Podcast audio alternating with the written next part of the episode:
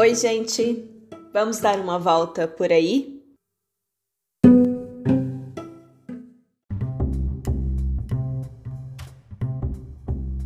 Andando por aí, percebendo e sentindo os lugares, lendo ou ouvindo livros e histórias, participando de debates, conversando com pessoas.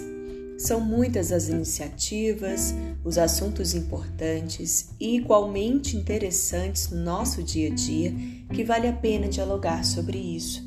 E é essa a intenção de Por Aí, uma série do podcast Antes do Ponto Final. Para acompanhar o projeto nas redes sociais, basta buscar pelo arroba Antes do Ponto Final e também acessar as outras iniciativas no site antesdopontofinal.com.br. Eu sou Kaline Menezes e convido você a dar uma volta comigo para saber um pouquinho mais sobre os temas debatidos aqui, que acredito que podem ampliar o nosso olhar sobre o mundo e nossas práticas cotidianas.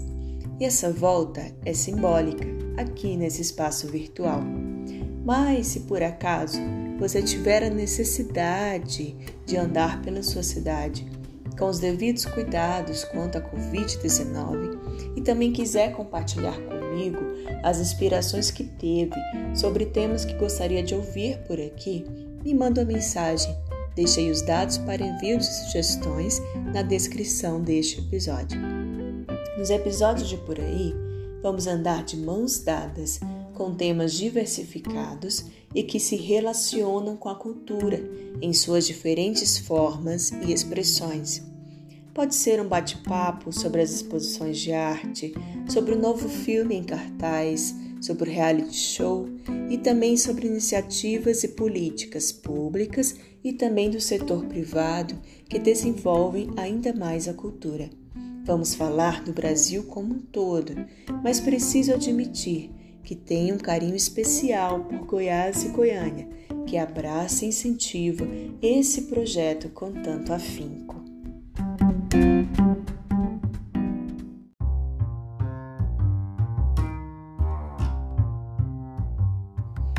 E falando nisso, essa rodada de por aí só foi possível por causa da Lei Aldir Blanc para o setor cultural, por meio da Prefeitura de Goiânia.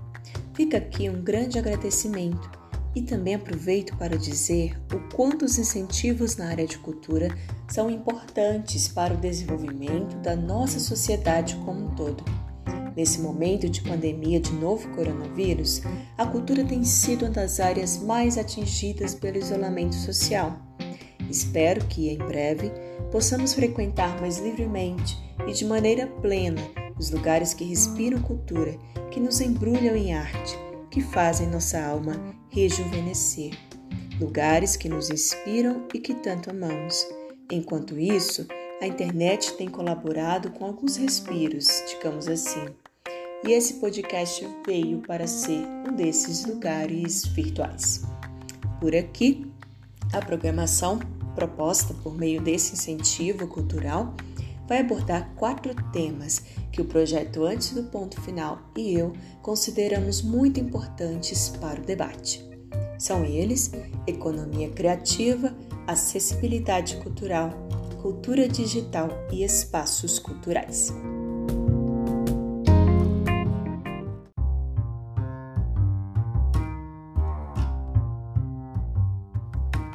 Hoje vamos falar um pouco sobre cultura digital nosso último episódio dessa rodada especial da série Por Aí, né, que é mais um projeto aí dentro do podcast Antes do Ponto Final. Se você ainda não ouviu os episódios anteriores, te convido a ouvi-los depois.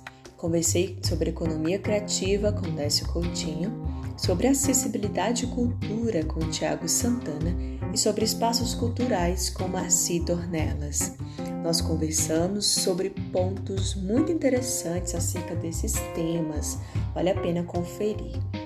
E hoje, fechando esses quatro episódios iniciais, vamos falar de cultura digital com a Lara Sattler e Rafael Santana.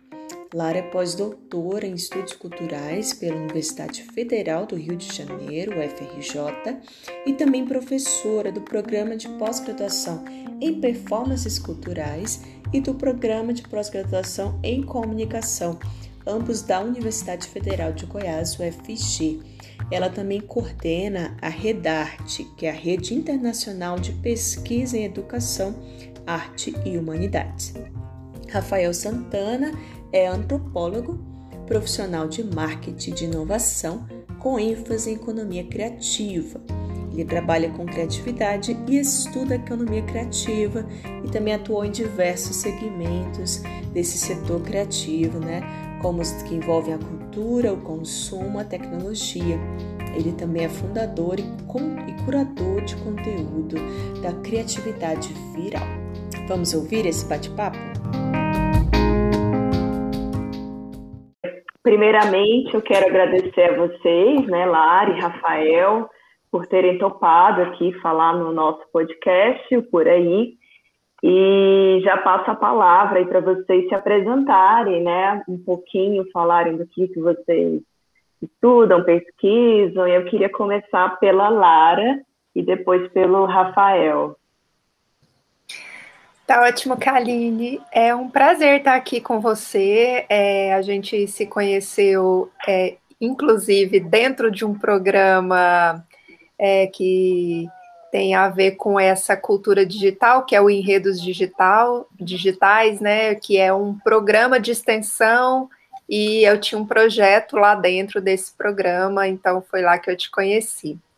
Bom, é, eu sou Lara Lima Sattler, trabalho no, nos dois programas de pós-graduação, que é a comunicação e performances culturais, e também trabalho na graduação, é, atualmente no curso de, de, de publicidade, propaganda e direção e arte, que eu trabalho ali dando algumas disciplinas também.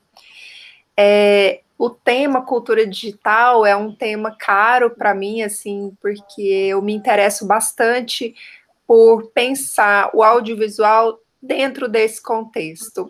Eu tenho umas hipóteses que ainda não foram comprovadas, assim, mas que eu adoro ficar estimulando os meus orientandos a pensar a partir delas. Então, tem, eu tenho vários estudantes comigo que trabalham com a, com a com a cultura digital, assim, direto ou indiretamente.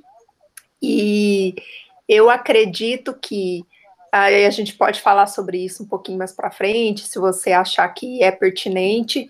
É, o contexto da, do, do, do, nascimento da cultura digital, esse, essa espécie desse, é, eu vou chamar sensorium da cultura digital, muito a partir de sensório do Walter Benjamin mesmo, é, ele, ele sugere uma certa abertura, uma certa participação, uma certa democratização de processos comunicativos, e isso permite, então, que o audiovisual se modifique ou tenda a se modificar. Então, esse é um dos, dos enfoques que eu tenho trabalhado com esses estudantes. E aí a gente pode tentar esmiuçar, enfim, e estudar um pouquinho, conversar um pouquinho mais sobre isso mais para frente. E Rafael, sua vez agora de é, se apresentar. Estar, estar aqui. Então, eu sou me apresentando, né? Eu sou antropólogo, profissional de marketing e de inovação, com ênfase em economia criativa. Sou uma pessoa que tem vivência na área acadêmica, é, participo também do núcleo de pesquisa em antropologia, cultura e museus da UFG, como pesquisador voluntário, e mais tenho me dedicado nos últimos anos a pensar soluções para os problemas de mercado para profissionais, empreendedores criativos, para a nossa economia criativa brasileira porque a gente sabe do papel, da relevância da criatividade no mundo hoje. Ela tem assumido um papel muito importante nessas transformações, das novas economias, onde a economia criativa faz parte dessa, desses novas vertentes, novos modelos econômicos, né, que estruturam os pilares da cultura contemporânea. Posso falar é, ao longo do nosso bate-papo mais sobre isso. E atualmente eu tenho trabalhado com projetos e também com educação digital. Então, eu tenho um projeto, foi, foi comentado pela Carolina, né, que é o projeto eu tenho muito carinho, que é a criatividade viral. Surgiu antes do período da pandemia, o próprio o nome, o conceito, foi, na verdade, uma pegada mais lúdica, a ideia do viralizar da internet, né, de, de alcançar mais pessoas. Então, surgiu com uma brincadeira, né, de, de, a gente contagiar as pessoas, como o próprio Einstein é, tem a frase, né, compartilha a criatividade, ela é contagiosa, é, surgiu com esse propósito. Então, é, através do projeto da Criatividade Viral, trabalho conteúdo e educação para profissionais empreendedores da economia criativa. Hoje também eu sou líder local aqui em Goiânia, do Dia Mundial da Criatividade, maior festival colaborativo de criatividade do mundo.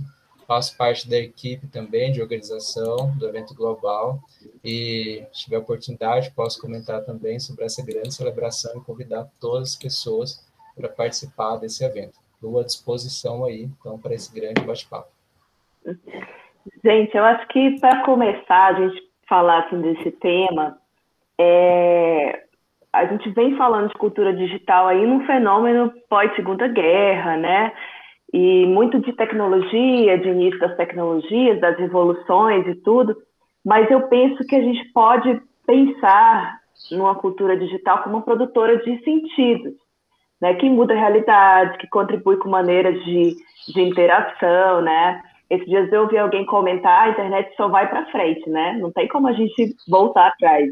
E isso tem impactado diversas maneiras, né? E pela própria apresentação de vocês, né?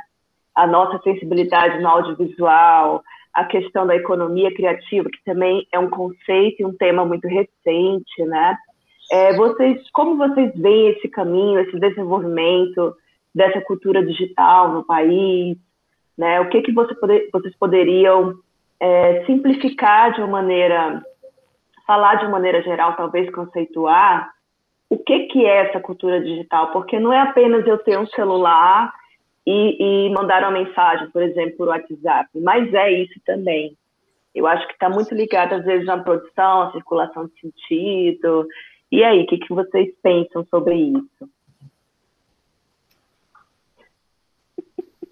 Quer falar primeiro, Lara? Pode ser.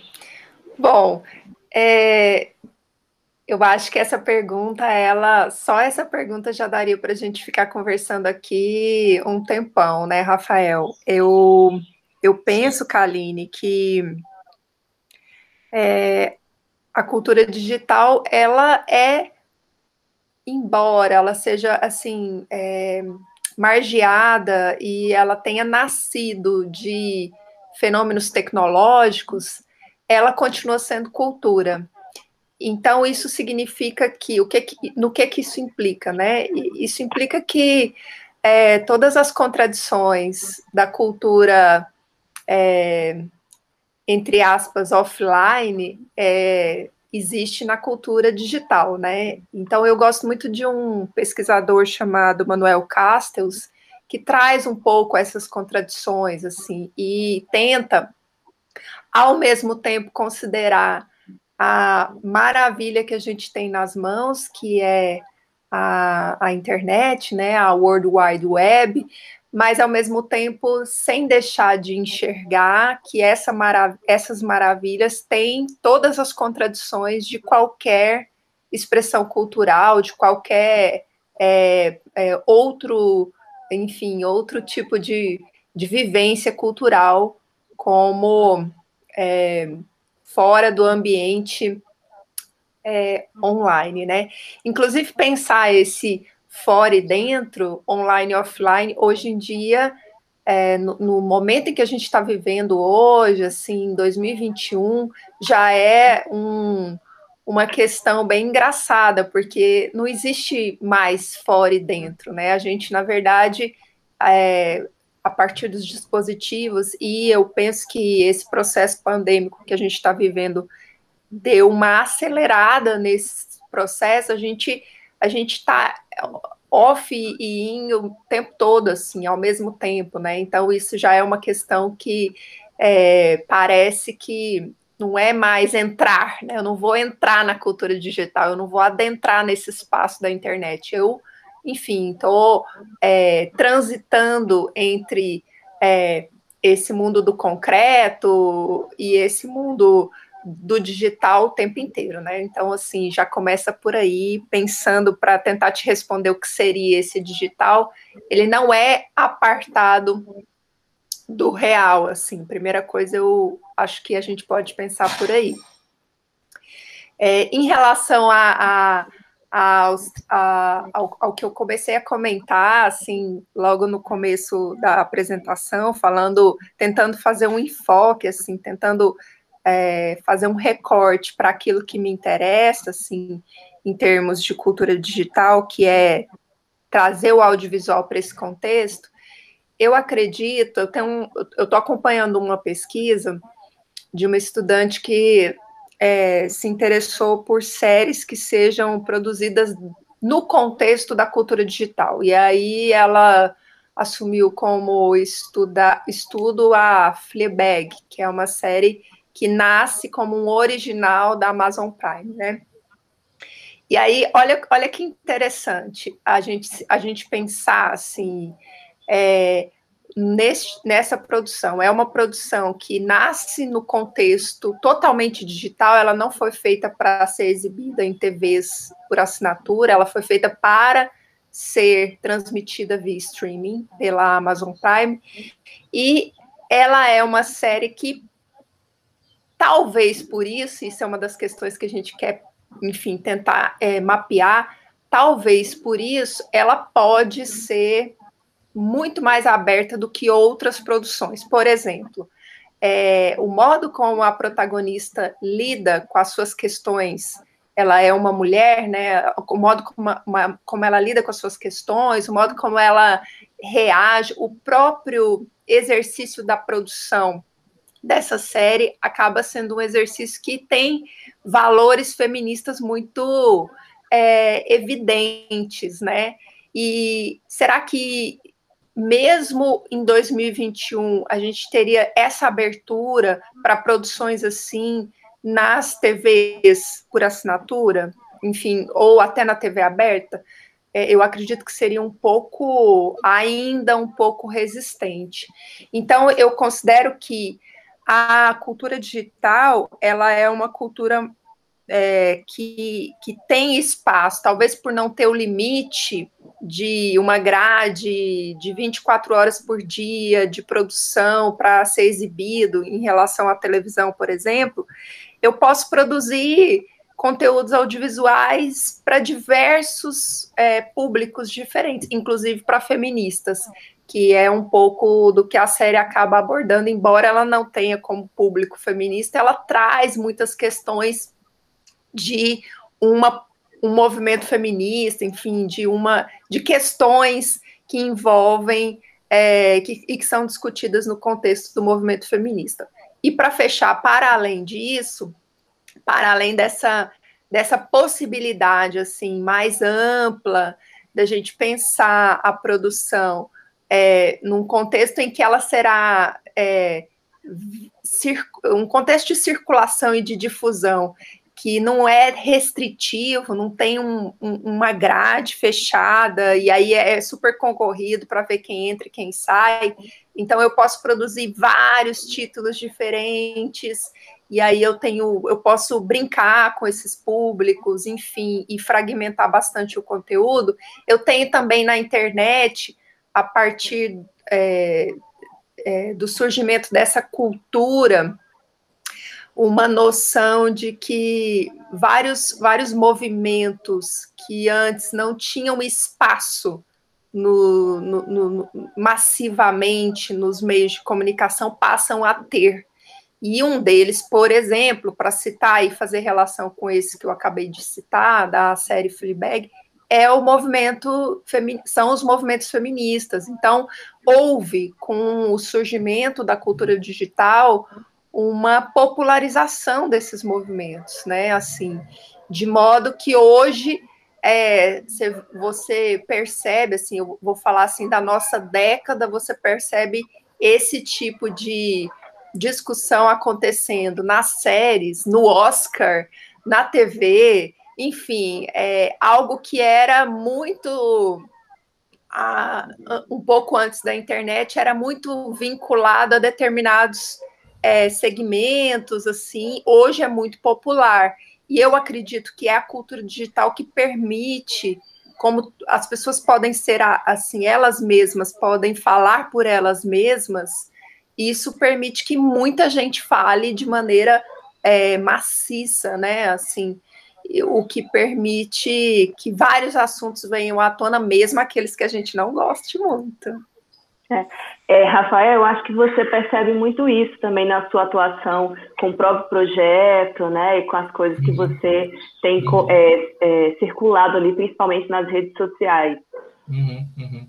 É, como antropóloga é interessante falar sobre cultura digital, porque é, o antropólogo ele desenvolve aprendizado, conhecimento, habilidades para enxergar a, plural, a, a pluralidade e a diversidade dessa riqueza de formas de viver, de existir na humanidade, né?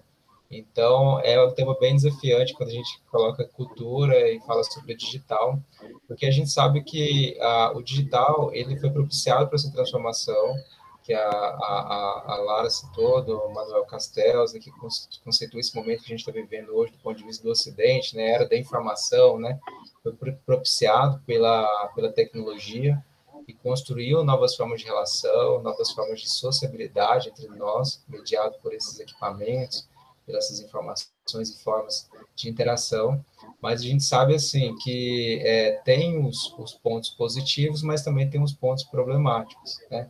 E isso é algo bem interessante quando a gente está no espaço de um podcast, a gente proporcionar essa conversa, esse diálogo, né? Ajudar as pessoas a pensarem sobre esse mundo que a gente está vivendo, as riquezas e, e, os desafios. Então, é, quando a gente fala em cultura digital, eu acho que é importante a gente é, tem várias possibilidades de compreender esse assunto. Primeiro, considerar que o ser humano é um ser cultural.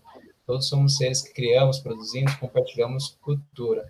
E uma cultura ela é criada e ela ganha forma principalmente é, quando ela se torna algo compartilhado, quando, se torna uma convenção é, cultural, social. As pessoas conseguem compreender, dar sentido, da, da organização de sentido, aqueles comportamentos, aquelas ideias e aquelas crenças.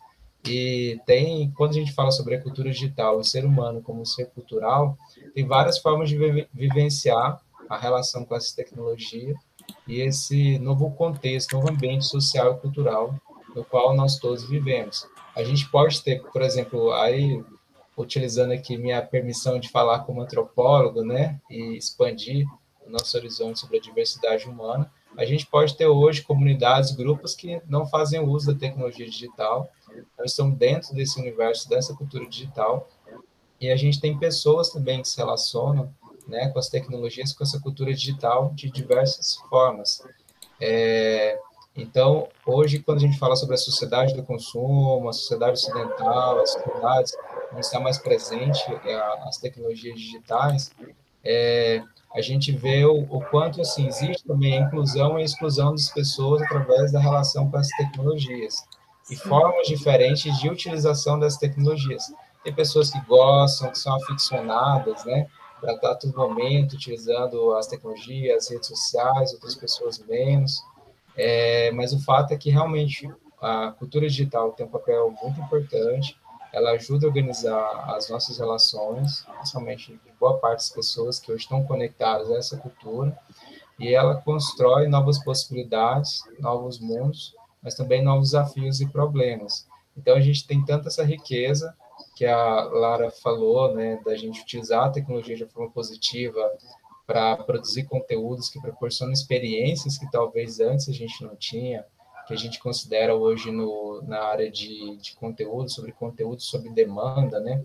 Como nossa sociedade, a mídia e o mercado está passando por transformação, essa transformação envolve também a fragmentação da mídia, do mercado, é um consumo mais personalizado. Então, hoje, o digital ele permite essa riqueza, né, da gente ter acesso a conteúdo de forma personalizada, mas, ao mesmo tempo, a gente tem que construir uma relação, assim, consciente e também inteligente com essas tecnologias, porque tem outros problemas também, como o da infoxicação, né, do adoecimento mental das pessoas e da diminuição desse sentimento, dessa condição de bem-estar, né? Tem um projeto também que eu participo, é, através da criatividade viral. Esse ano a gente começou a trabalhar com formato agência também. de marketing, educacional e de, de lançamentos digitais. E um dos nossos projetos é em antropologia, chama Antropologia de Bolsa. E aí a gente decidiu falar desse tema, que é o bem-estar digital, que é tão importante, né? Então, é tão importante a gente falar sobre essa tecnologia, mas falar sobre a nossa relação com ela, né? Que tipo de relação a gente tem, que tipo de consumo a gente faz, né? como essa cultura participa da nossa vida de diversas, diversas formas, seja no trabalho, seja no entretenimento, no lazer, na educação, seja é, em momentos, sei lá, diversos de sociabilidade que a gente tem. Você falou dois pontos que me marcaram muito, assim, que achei bem interessantes, é, e acho que 2020 é um ano muito marcante, né? Porque teve esse boom digital, pelo isolamento e tudo. É, um é esse bem-estar, né? Que você acabou de falar desse projeto, eu fiquei bem curiosa. Que é o excesso de informação. A gente trabalha muito no jornalismo, na comunicação com é, o termo disfunção narcotizante. A gente é bombardeado, né? Com esse tanto de informação e tem fake news e tudo.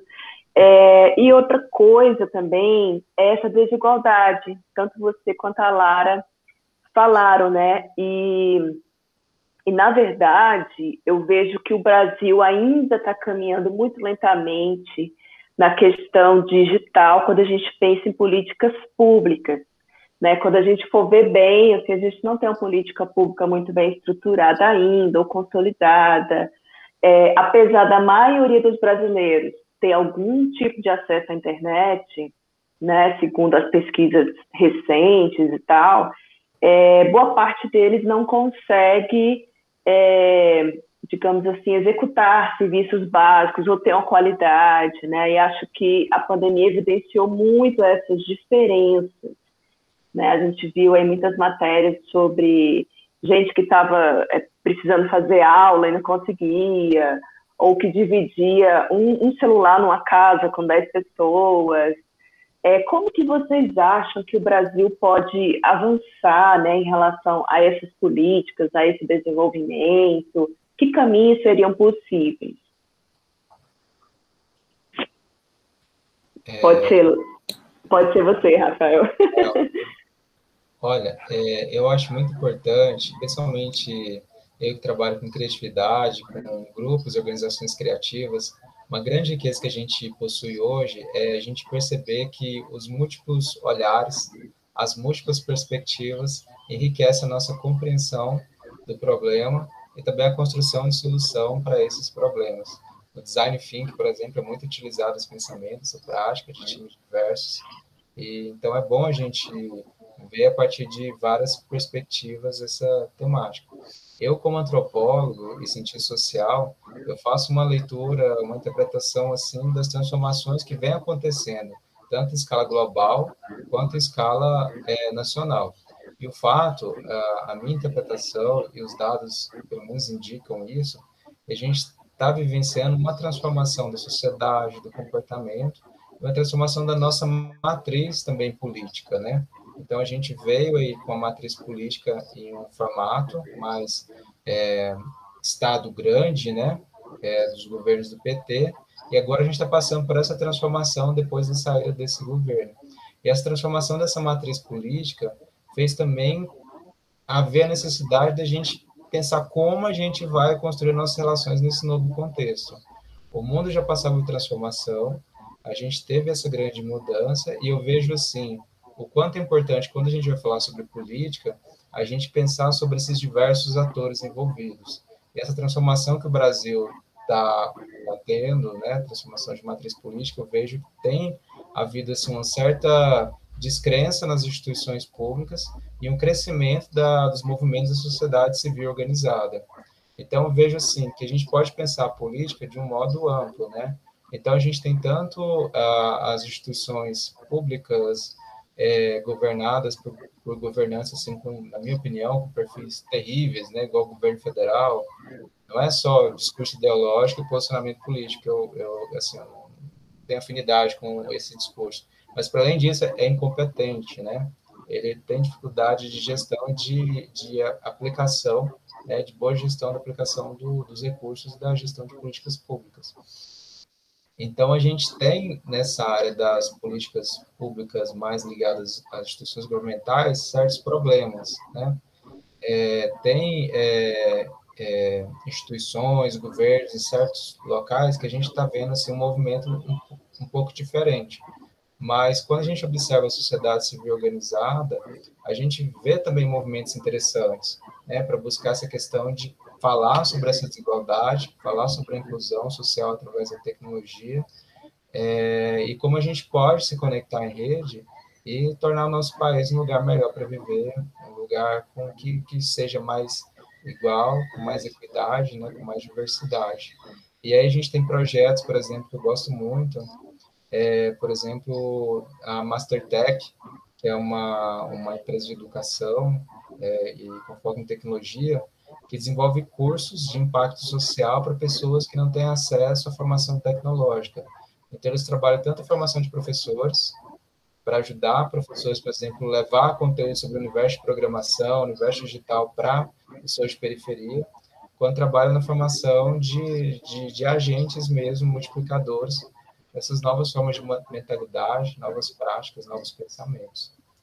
Então, eu vejo que essa configuração, essas relações de poder no contexto que a gente vive, né? E essas várias formas de, dos atores é, enfrentarem né, essas relações e colaborarem para a gente viver nesse mundo de uma forma, sei lá, melhor, né? E você, Lara? Bom, eu acho que esse tema que você trouxe, ele é um tema também super rico e muito vasto, no sentido de que tem muitos, muitos detalhes, assim, muitos meandros, né, para a gente pensar.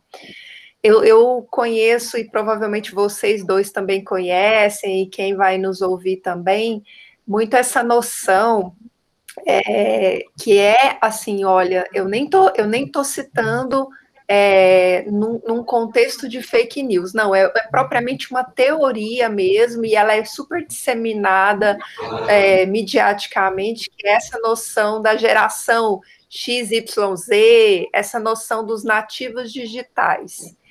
Essa noção, ela é uma noção teórica, ela tem reconhecimento acadêmico, mas ela, ela é uma noção por si só que é, não dá conta do que você trouxe, Kaline, que são as desigualdades existentes, não só entre norte e sul, mas entre um próprio país como o nosso, uma série de desigualdades de acesso. Então, eu estou falando de uma teoria que ela é assim é, é, ela foi criada num contexto acadêmico, ela ganhou espaço no, no mundo do marketing, no mundo da, das pesquisas de mercado é, e no mundo na boca assim dos jornalistas como um todo, enfim, e entra para a academia e que não considera essa teoria com todas essas essa, essa potência de disseminação que ela tem, não considera a noção de que não é porque o sujeito nasceu de 1990 para cá que ele já é nativo, que ele já sabe mexer, é, e, e independente dele ter ou não ter acesso. Então, assim, é, a gente, eu estou trazendo essa questão para pensar que é, nem é só o problema da, da falta de informação e das, das informações é, falsas, né, essas fake news que transitam por aí.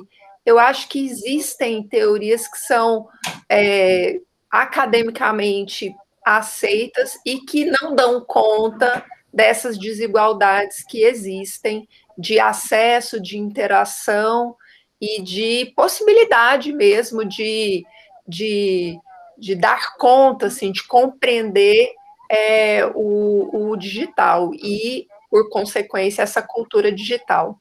E aí, eu penso que os nossos governantes é, também estão inseridos nesse contexto de é, acreditar em, em, determinadas teorias e não acreditar em outras. E aí, assim, eu não vou nem tocar no assunto de de, de chamar as teorias que eu não acredito de ideologia. Eu nem vou entrar nesse mérito, porque isso aí já é um pano para outra discussão.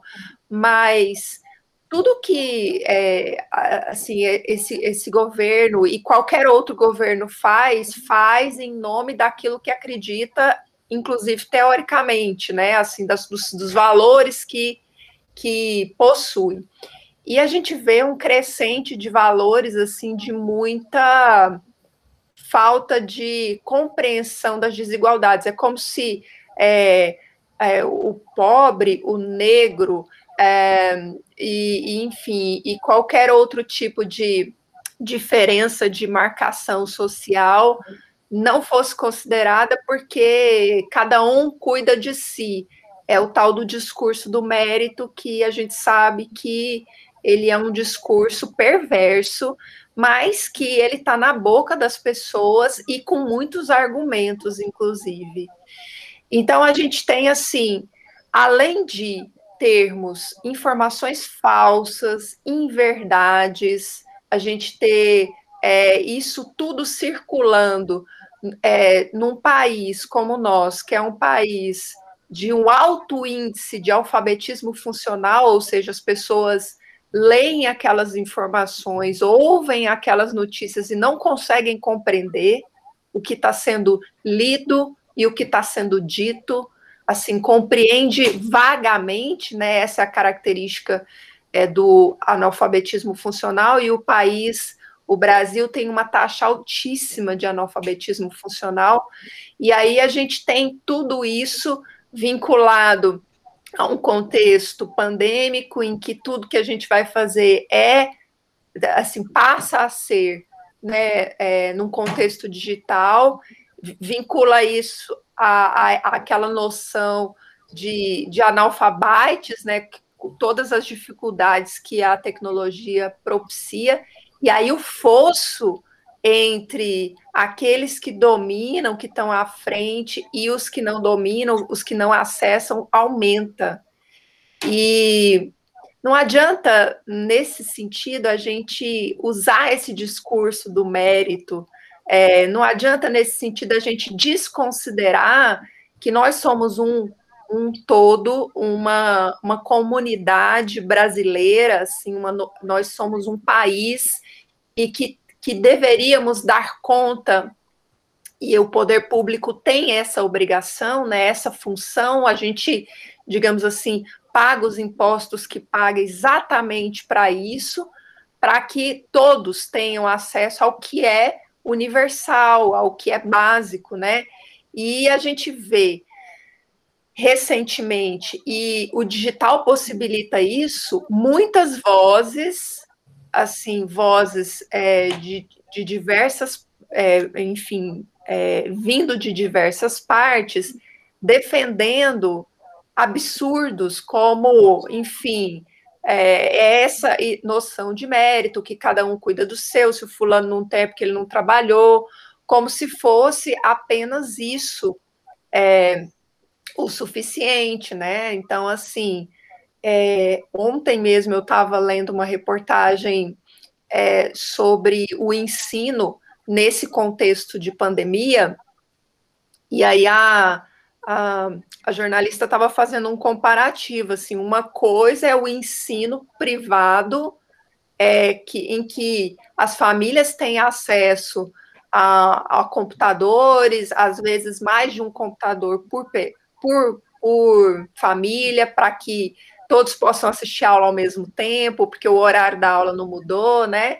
E um outro contexto é o contexto das escolas públicas, que tiveram muita dificuldade de se adequar, e aí a gente vê nesse bojo dessa discussão já uma depreciação da escola pública.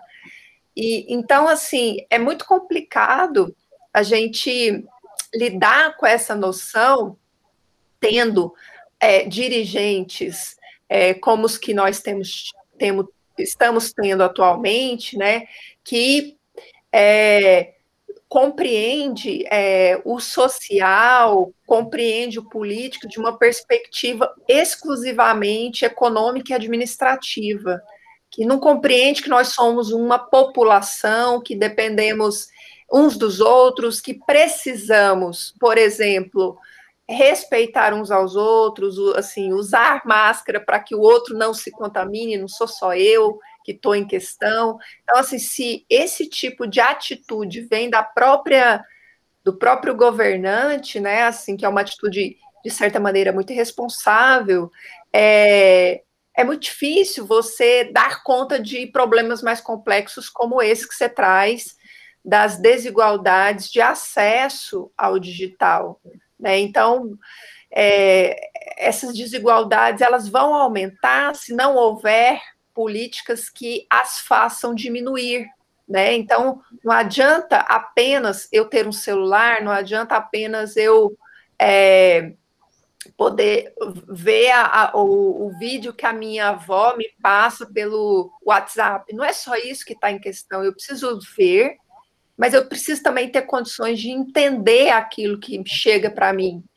Até para eu saber diferenciar o que, que, é falso, o que, que é em verdade. Então, assim, é, o nosso país tem problemas é, assim estruturais que são assim tão graves e tão sérios que assim a gente até desanima quando a gente começa a conversar sobre isso, porque é muita coisa que precisa ser feita para que a gente comece a melhorar a nossa situação.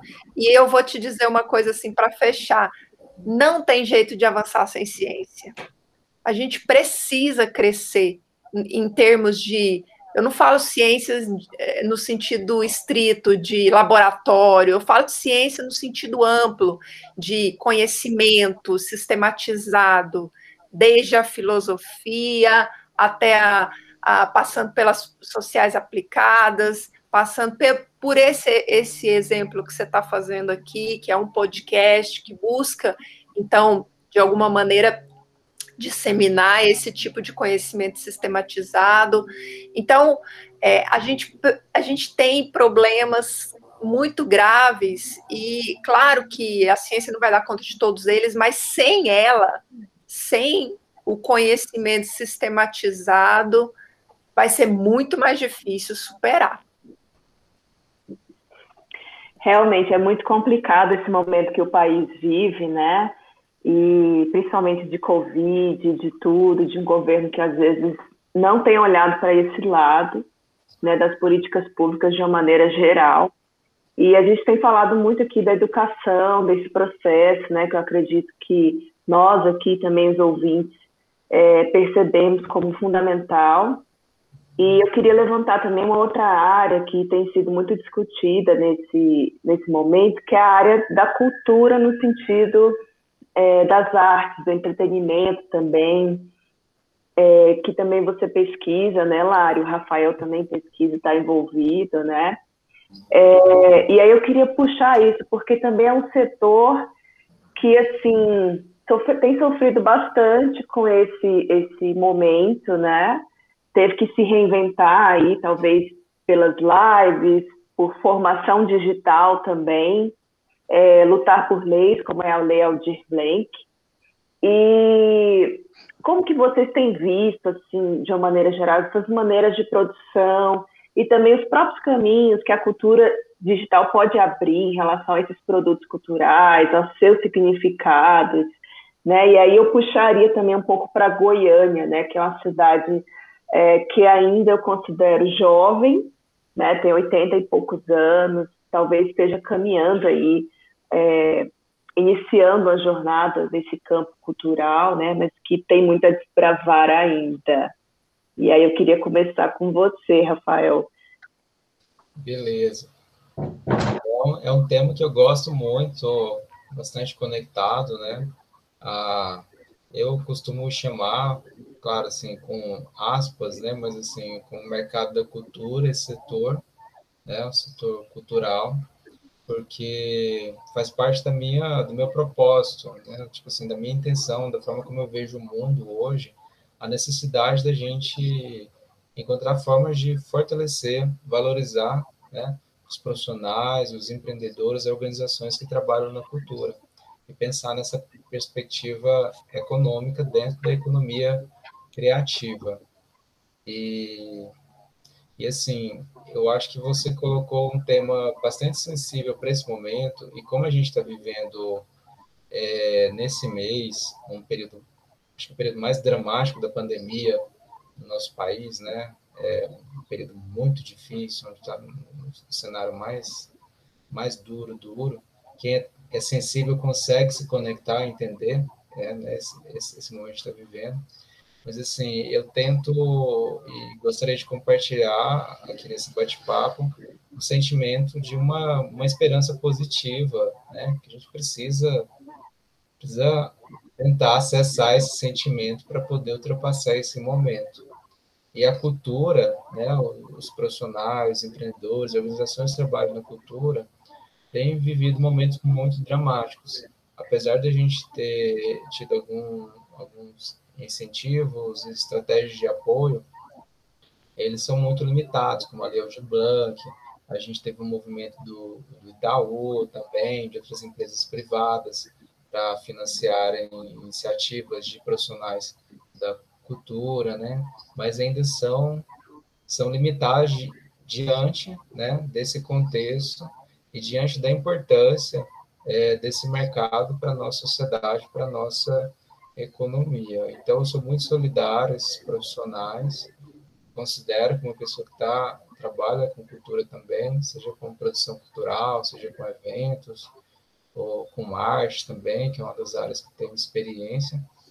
E então acho que esse é o sentimento que eu gostaria de compartilhar, de, de esperança, né, para a cultura.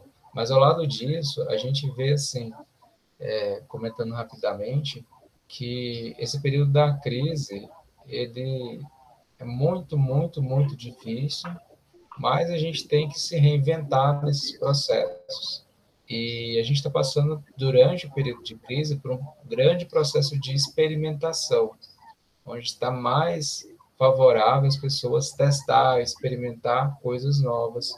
Isso tem a ver as novas possibilidades de integração é, entre a arte e a cultura, a, a, entre a cultura e a tecnologia, ou, entre outros tipos de conexão.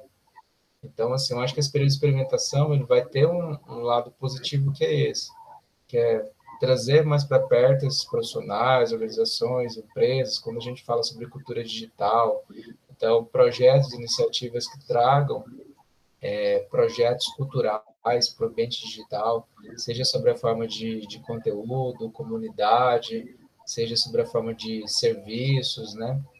Então, é, eu acho que a experimentação tem esse lado, que pode ser um lado positivo. E, e ano passado eu conversei sobre esse tema também e penso que seria muito legal também se essa experimentação ela tivesse uma conexão, por exemplo, com setores estratégicos como o empresariado, empresariado em geral.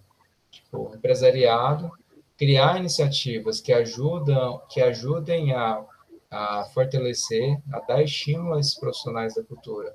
Então, hoje a gente vive é, num período onde o marketing de conteúdo é muito importante dentro da, dessas novas mídias, né, dentro da cultura digital.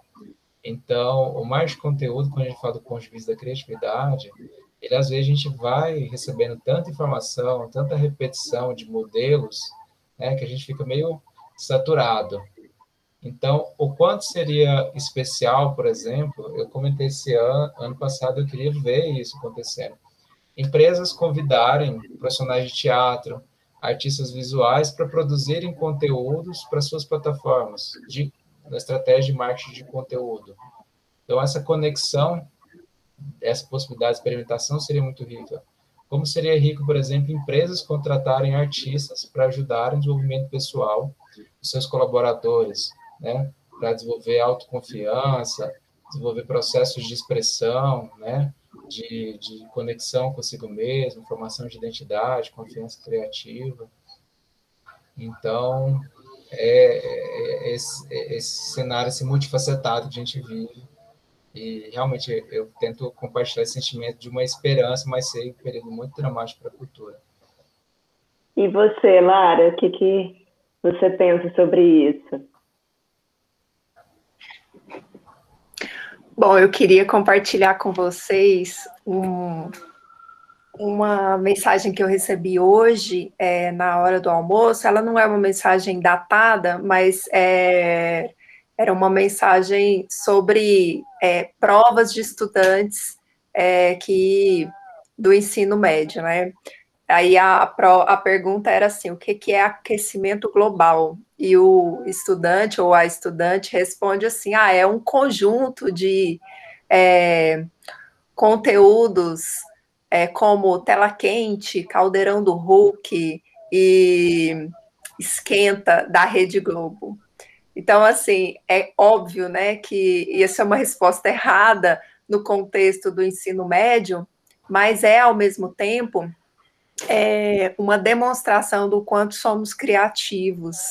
Então, assim, se fosse eu corrigindo uma prova dessa, eu teria dado uma risada, e eu acho que o aluno deveria ser chamado para escrever roteiros de peças de teatro ou roteiros de produções audiovisuais, porque é uma pessoa extremamente criativa. Por que, que essas pessoas é, extremamente criativas não estão trabalhando com cultura? Eu acho que essa é uma questão que a gente precisa, a gente precisa dar conta de responder eu sinto assim que nosso povo, e aí muito nessa linha que o Rafael colocou, né, da gente ter esperança, o nosso povo é um povo muito criativo. Nós somos capazes de olhar por um outro ângulo, como essa história do aquecimento global que eu acabei de contar, de eu maneira muito. Claro, os memes e as, as charges estão aí para isso, né? Exatamente. Assim, de uma maneira muito, é, muito rica.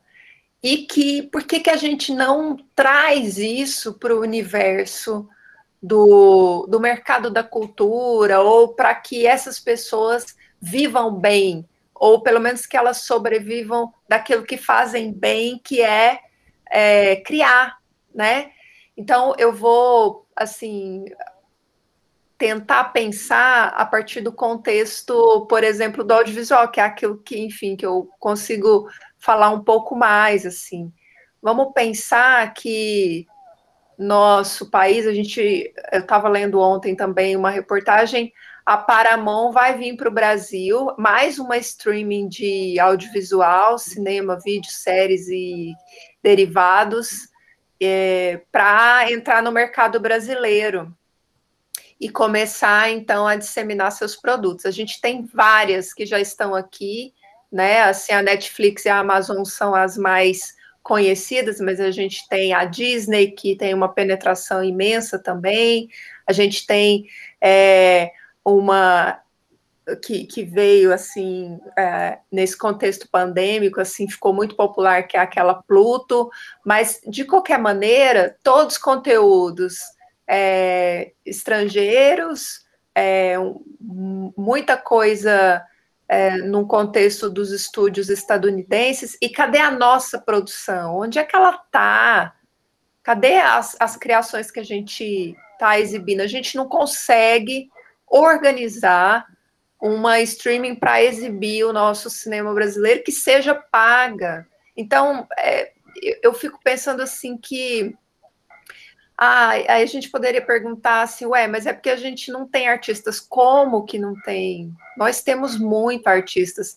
A, a exemplo dessa piadinha, né, do aquecimento global, a gente tem muitos, muitos, é, muitas pessoas talentosas que poderiam aí ser roteiristas, que poderiam estar criando diálogos fascinantes, mas como não existe uma indústria forte envolvendo o, o, audiovisual no Brasil, é uma indústria muito localizada, lá São Paulo, Rio de Janeiro, e, e os outros centros, a exemplo de Goiânia, ficam assim, é, com a corda no pescoço para sobreviver. É, muitos produtores vão fazer o quê? Vão ser professores para sobreviver. Então, assim, a, é, a gente precisava olhar para esse setor da cultura como um setor é, potente e parar de comprar é, a tecnologia do nosso primo rico, né? Assim, para a gente ter a noção de que a gente também conta boas histórias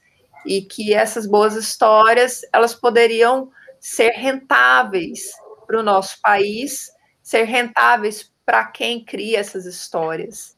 Né? Então, eu acho que é, o nosso empresariado como um todo, e especialmente os nossos governantes, olham para a cultura e não conseguem enxergar nela uma potência. É, essa noção que o Rafael trouxe na apresentação dele de economia criativa é uma noção assim que logo no início, né, quando lá no Reino Unido começou-se a pensar nessa noção de economia criativa, eles perceberam que a cultura é, deles era mais rentável do que a indústria automobilística. Eu estou falando de Reino Unido. Então, assim, a cultura ela é muito é, é um espaço que a gente praticamente não olha para ela aqui no país. É muito parecido com a ciência. O que, que a gente faz? A gente compra vacina, a gente tem que comprar a vacina, a gente tem que comprar os insumos, a gente tem que comprar tudo que vem de fora, porque a gente acha que não precisa investir em ciência. Então, a, a, em relação à cultura, a gente está fazendo a mesma coisa. O que, que a gente está fazendo? Comprando, mais uma vez, é, esse, todos esses pacotes aí, agora no contexto digital, dessas streamings aí de audiovisual, cinema e derivados, porque a gente assim não investiu aqui dentro para que, porque como você disse, Kali, não tem políticas que contribuam para que isso se reverta, ou até para fechar um pouco, dizer assim, não, é, é, vai ter cota, vai ter cota de produção para estimular a produção é, nacional é, se fortalecer. E aí isso fica muito, vai virando uma bola de neve, né? Então, é, eu acho assim que a gente precisava olhar para a potência criativa do nosso povo e pensar que ela pode ser um universo econômico muito rentável, né? E só para finalizar, semana passada eu assisti um conteúdo de uma estudante inclusive ela é lá do PPG Com, é, que é a Ana Júlia, talvez você conheça, Kaline, é, que trabalha com um grupo de dança, né? E eles também participaram dessa Lei Aldir Blanc e tiveram, então, assim, o, o a dificuldade de, de fazer é, a mostra que eles precisavam exibir, então eles resolveram fazer um vídeo. Eu achei fantástico, eu dei os feedback, o feedback para ela dizendo assim, olha, que ótimo, porque é, talvez se você tivesse feito uma apresentação lá no Teatro Goiânia, eu não conseguiria me organizar para ir. É a primeira vez que eu consigo te assistir e eu te assisto num conteúdo. Por quê? Porque é on demand, dá para eu me organizar no meio de todas essas minhas assim atribuições e parar para assistir na hora que dá. Então, eu acho que essa pandemia vai trazer para a cultura, como para todos os outros setores, mas para a cultura, que, que é a questão que a gente está discutindo aqui, uma possibilidade nova, assim, de pensar esses produtos, assim. É claro que é muito ruim estar isolado, é claro que é muito desafiador, né, esse processo, mas ao mesmo tempo é, existe aí, como disse o Rafael, uma esperança da gente pensar que é possível a gente é, criar novos mecanismos, e esse exemplo desse conteúdo, que é um conteúdo de dança, que é um conteúdo, enfim, que trabalha é, o, a presença seria super necessária, o grupo teve que se reinventar, eles tiveram que criar um espetáculo totalmente online. Então, assim, é, sem contar com a presença é, do público para assistir lá no teatro. E aí é, foram criativos, criaram uma abertura meio Google Meet, como a gente está aqui, e assim, ficou super interessante a proposta. Então, eu acho que a gente pode fazer é, uso, mais uso dessas ferramentas da cultura digital e, ao mesmo tempo, eu chamo a atenção para a gente olhar para a cultura é, como um, um, um, um, mercado não explorado no Brasil, assim, como algo que ainda tem muito por se fazer e muitas pessoas, assim, confiando que o nosso povo é muito, muito criativo, é muito potente para conseguir construir produtos é, especialmente muito ricos culturalmente. É, eu quero destacar dois pontos da, que você falou, Lara. Essa semana passada eu maratonei Cidade Invisível, né, que está na Netflix. Não sei se vocês já assistiram e eu assisti tudo num dia só, porque traz essa coisa das lendas brasileiras, do folclore, a história do Bota, a história da Yara, né, a história da Cuca. Então, é, além de estar tá, assim, de ser uma super produção muito rica, né, super produção não, né, de ser uma produção para streaming muito rica, é, ela traz esse resgate folclórico, né? Então, é, é, isso é muito importante, a gente ir lá a fundo no que, no que a gente está contando, naquela história que a gente cresceu ouvindo. É, e as culturas tradicionais também fazem esse uso e apropriação né, do digital como maneiras de, de permanecerem. Eu também assisti o encontro de São Jorge, né, do ano passado, que foi todo digital e foi uma experiência muito interessante e acredito que, que a gente está caminhando para ter uma coisa muito mais híbrida, né, talvez. Então, mesmo que vamos lá no futuro breve, né, vamos, a esperança é a que mantém sempre.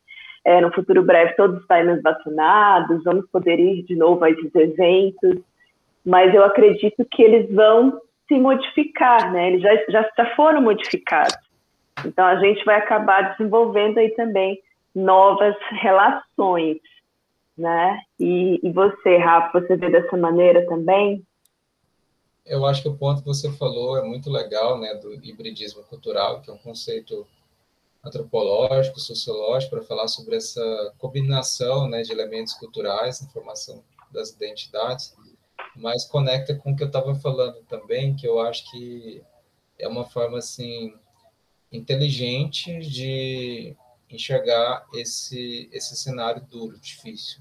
Claro que a gente vai ter muitas dores, muitas coisas realmente difíceis, mas vai ter aprendizados. E aí, quando a gente fala sobre o que, que a gente ganha nesses processos, eu acho que a gente ganha repertório, né?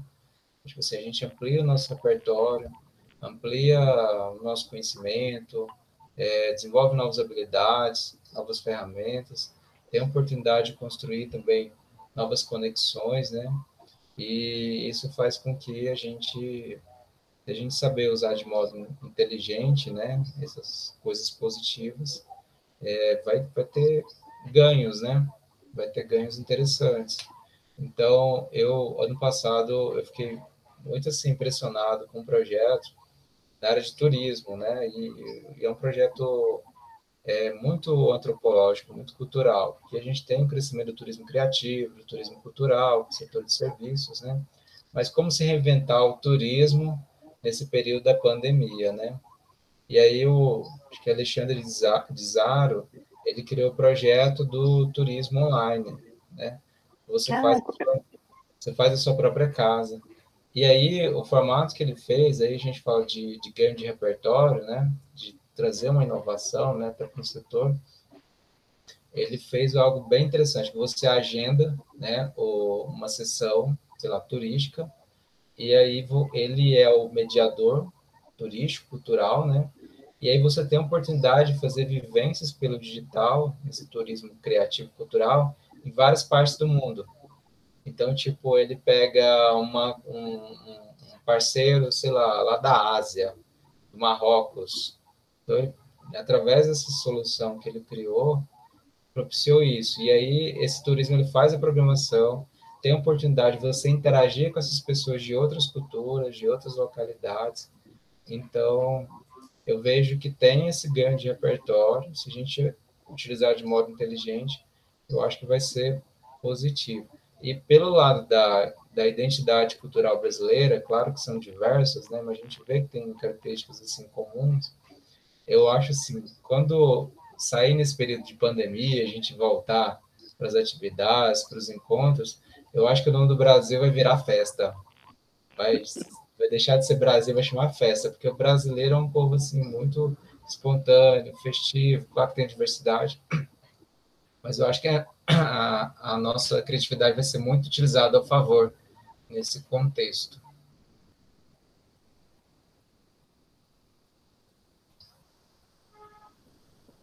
E você, Lara? Você assistiu Cidade Visível? Sim, eu assisti e eu, eu assim, eu não consegui fazer a maratona como você, de ir de enfiada, mas você não é a primeira pessoa que me fala isso, que assistiu tudo de uma vez, porque achou extremamente empolgante. É, eu acho que essa série traz para gente, assim, um exemplo de atualizar é, conteúdos tradicionais é, e trazer para um contexto urbano, né? Que faz com que as pessoas, assim, pensando aí na ideia do Narciso, né? A gente se vê mais na produção. É, é uma produção, assim, Rio de Janeiro, né? Então, assim, eu achei super estranho quando eu comecei a ver e eu fiquei pensando assim, ué, mas está acontecendo no Rio de Janeiro? Assim, tem essa floresta toda, tem tudo isso, é como se a, gente, a imagem que a gente tem né, da, da cidade não coubesse uma reserva como aquela, mas eu acho que é, isso reflete também a nossa dificuldade de lidar com produções também em outros lugar, lugares que não sejam Rio São Paulo, né? Porque lá é o, digamos assim, o berço das produções mais bem-sucedidas em termos de bilheteria e talvez por causa da Rede Globo, enfim, e, de todas essas essa nossa grande emissora do país, né? Mas assim, eu gostei muito da série, eu achei ela super instigante, é, e acho que ela conseguiu trazer esse conhecimento tradicional de maneira a nos fazer pensar é, como é, é possível atualizar. Eu acho que houve aí uma referência bem interessante à, à série Green, né? É, que também trabalha com essa noção de contos populares, né? Que são os contos dos irmãos Green, é, mas num contexto urbano, né?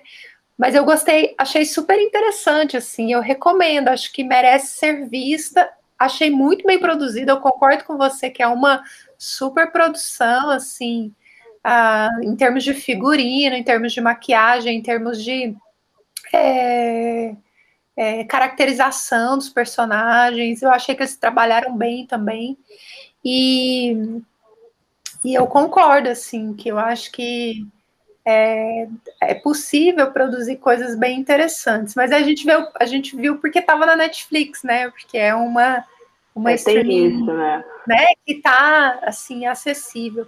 Eu acho que assim a Netflix tem vários problemas, é, enfim, tem que ter um padrão, só pode é, estar lá se tiver dentro desse padrão, mas ao mesmo tempo é, ela tem uma, uma, uma, há uma certa democratização aí, a gente pode assistir séries é, a gente pode assistir filmes, a gente pode assistir conteúdos que, por exemplo, a gente que vive em Goiânia não teria acesso se não fosse assim, pela internet, como essa streaming oferece, né?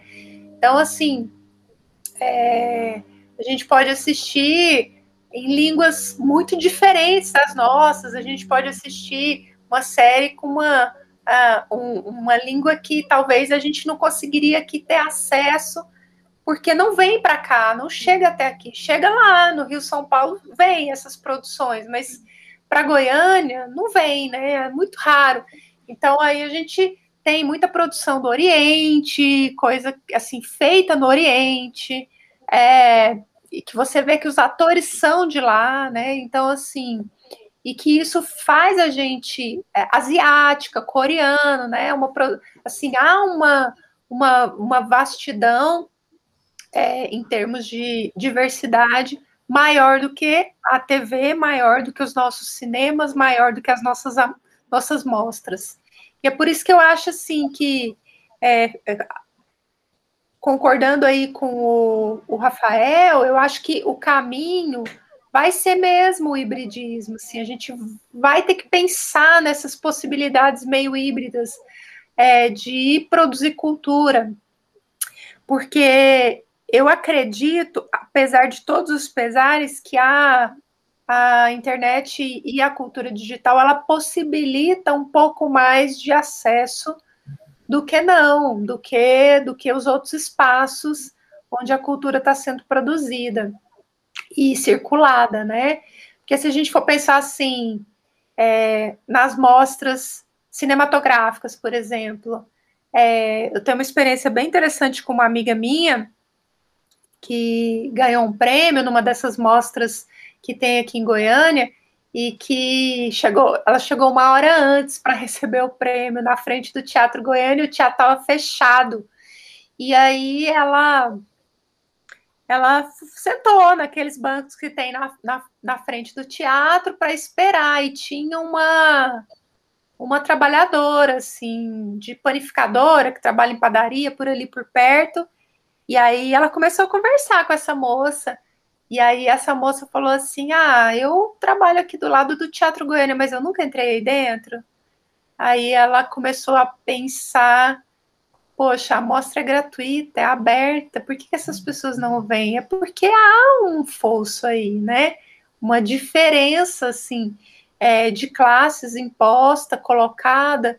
Por mais que seja gratuita, é aberta ao público. A, a moça, ela estava no horário de folga dela, mas é como se ela sentisse que não era para ela aquele tipo de produção e é financiado por leis de incentivo.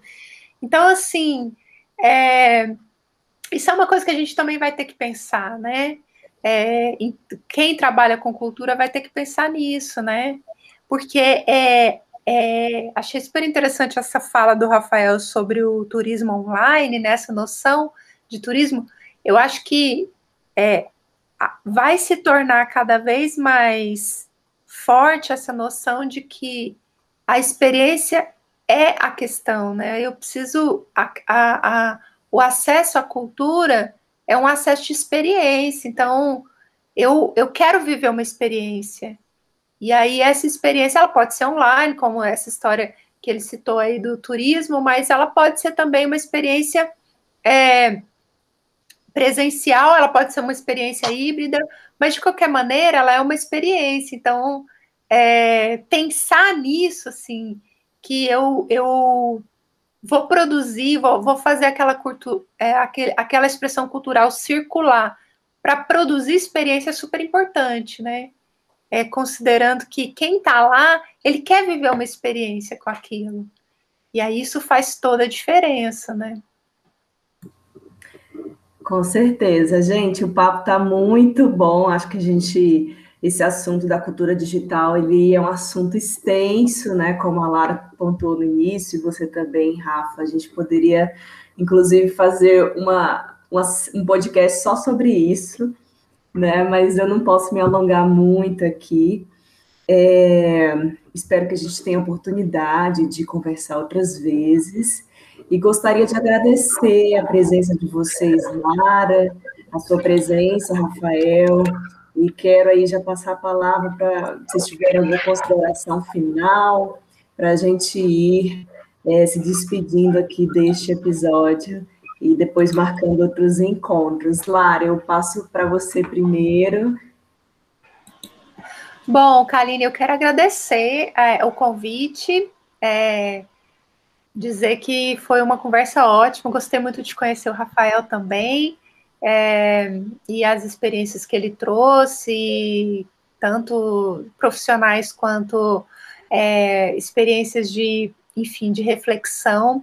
Acho que vai ser muito interessante quem nos ouvir e, e dizer que, enfim, estou por aí, não sou assim muito fervorosa nas redes sociais, eu tenho um pouco de preguiça, é verdade.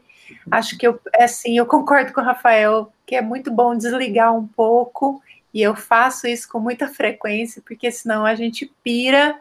E aí eu penso que se alguém quiser conversar um pouco mais, pode me procurar.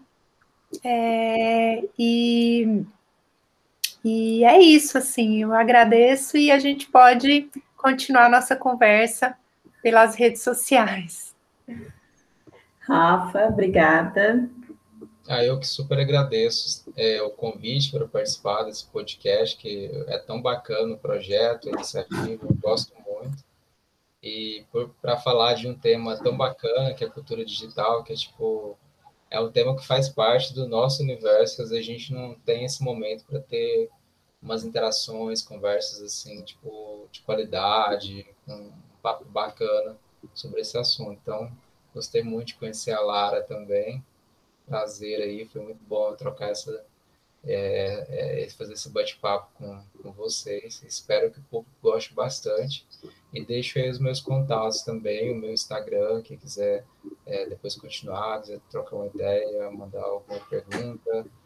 É Rafael Mar Santana, que é o Instagram pessoal, e também o, o Criatividade Viral, né, onde tem conteúdo né, e educação para profissionais da criatividade. E e encerrando, eu gostaria de aproveitar o espaço aqui para convidar todo mundo também para esse evento que eu faço parte, né, que é o Dia Mundial da Criatividade, que já acontece há vários anos.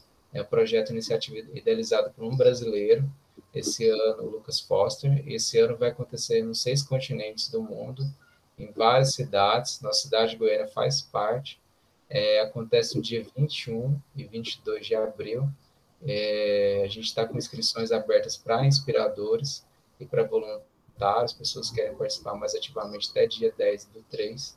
E vai ser um evento muito especial para a gente celebrar a nossa criatividade. É, a gente considera que é a, a maior é, festival online colaborativo de criatividade do mundo. Com certeza, cultura digital vai estar presente também dentro da programação e dentro das experiências vão ser promovidas nesse festival, que também terá enfoque na educação criativa, desenvolvimento de novas habilidades, vai ser algo muito rico. Então, tá todo mundo convidado. É só acessar Dia Mundial da Criatividade no Instagram, site, tem mais informações. Ai, que bacana. Eu vou deixar os links depois de vocês, Lara, se você quiser também indicar alguma coisa, é, na descrição do podcast, que o pessoal acessa depois, tá bom? Obrigada, gente. Até logo.